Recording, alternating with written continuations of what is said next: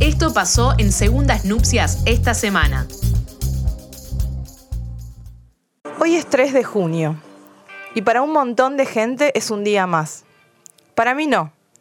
Hace siete años yo tenía 25 y había hecho buenas migas con una compa de la facultad. Algo que les sorprenderá escuchar, pero que me costaba muchísimo en aquella época. En ese momento mi cuerpo iba de la casa al trabajo y del trabajo a la facu. No había tiempo para nada más. Estaba obsesionada con salvarme a mí misma. Un día esta amiga me descolocó con un mensaje. Me dijo que tenía dos pasajes en tren para Buenos Aires y que su compañera se había bajado de último momento.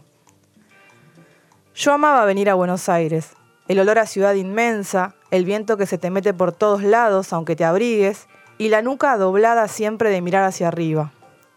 Venir a Buenos Aires era, por un ratito, mirarme pisar la cima. Dije que sí, que cuándo, que buenísimo lo del tren, que buscáramos dónde dormir, pero que sí, claro que sí. Pasaron unas pocas semanas para que yo estuviera emprendida en ese viaje de 26 horas desde Tucumán, con una libreta en la mano llena de cosas para hacer y lugares para ir, aún sabiendo que solo alcanzábamos a hacer un cuarto de todo ello. De la lista de cosas infinitas cumplimos solo algunas. Fuimos a una fiesta gay en Felisa, me besaron. Fuimos a un antro abajo del obelisco, en donde tomé margaritas frozen y charlé toda la noche con el cantinero. Le hablé sobre el nuevo billete de 50 pesos de Malvina. Esa tarde había ido al museo, por lo que tenía data fresca y quería compartírsela a quien se me cruzara. Conocí la ESMA y lloré. Tomé un café en Starbucks y estaba rico, qué sé yo, igual que todos. Y por último, tuve la casualidad, la suerte de estar en el primer Ni Una Menos. Así y sin querer, el 3 de junio del 2015, yo azarosamente pasaba por Buenos Aires y vine a hacer el movimiento que hoy me sigue dando cosas en qué pensar. Aprendí del movimiento muchas cosas, del movimiento y de mis compañeras. Aprendí que el feminismo era un paraguas que nos cubría a todas de nuestras propias lágrimas.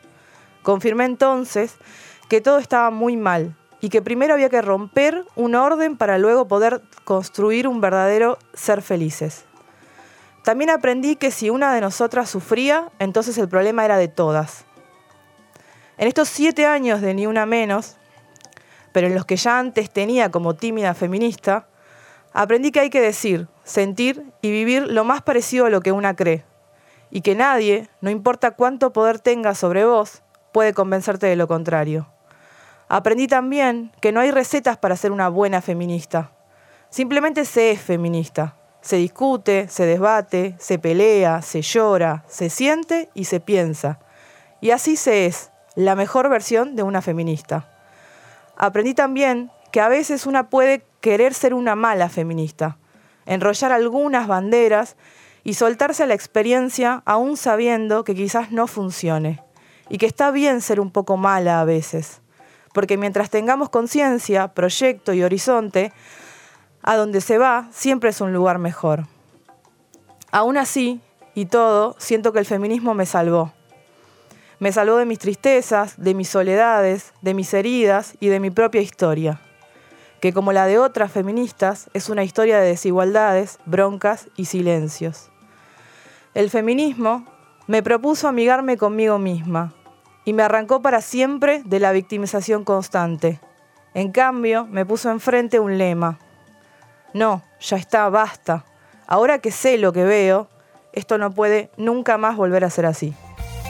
Escuchá Segundas Nupcias todos los viernes de 18 a 20 por Radio Colmena.